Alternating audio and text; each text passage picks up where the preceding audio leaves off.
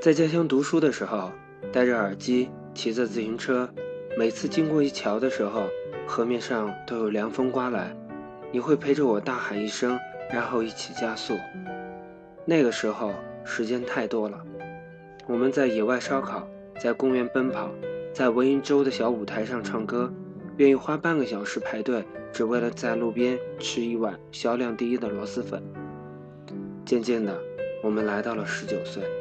越来越多的想法开始在大脑堆积着，关于现在，关于未来，越来越觉得时间不够用了。人为什么只能活几十年呢？慢慢的，我们来到了二十一二岁。听说你身在的城市有一大片蔚蓝的海，每次都会涌起海风，都会吹拂你的面孔，有时候竟也刺痛了你。你也知道我所在的城市弥漫着重口味。适应起来有点难，喜欢却无法触及。常常会在雨后的日子走在校园的操场上，那里没有遍地的野花，没有丑陋不堪的厚脸皮，只有稀稀拉拉的不知名的花朵。S 说，你也常常习惯一个人，在每一个你觉得可以捕捉镜头的街头等待，等待陌生的脸庞走进你的眼光。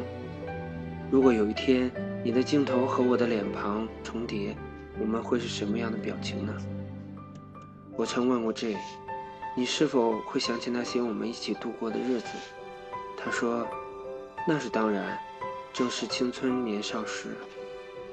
原来我们都已经那么老了，再也找不到单车上的背影，闻不出从前的心情，短发变成了长发，黑发染上了不具名的色彩。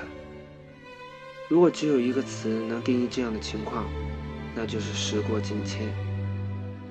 嗯，我们都有所改变，就连所在的地方也再不一致了。我好怀念那时的我们，笑或者哭都是真实的。我好怀念那时的风，夏天的风清凉，秋天的风绵长。我好怀念那时我们听的歌，轻轻地跟着唱的时候，觉得时间都是静止的。现在我又开始听了那些熟悉不能再熟悉的旋律，那些肆无忌惮的呐喊，那些温柔的沉醉，你记得吗？校园小径，你和这些歌定义了我的十七八岁。你在就好了，多想这样说一句。余华的散文《别人的城市》，曾明确的告诉我怎么去定义你是否属于这座城市。这是别人的城市，就连呼吸都会让自己局促，就连蓝天都分不得半点。走过的街道，看过的景点，留过影的人群，你都不会觉得亲切。那是因为这是别人的城市。从三楼的窗口望向远方，还是能看到星火人家。想起站在那时的山坡，高唱着远方梦想的我们。傍晚时分，走向了家。想起努力向前奔跑，却屡次摔倒的你，受伤的脸还露着笑容。嘿，有海的城市能留住你吗？你会回到那个晚风吹过的城市，我们的城市吗？海风把我们吹得这么远，还能找到回来的路吗？渐渐老去的你们，会不会怀念我们的十七八？炎炎六月，这座城市枕无晚风？多少呐喊，你陪我度过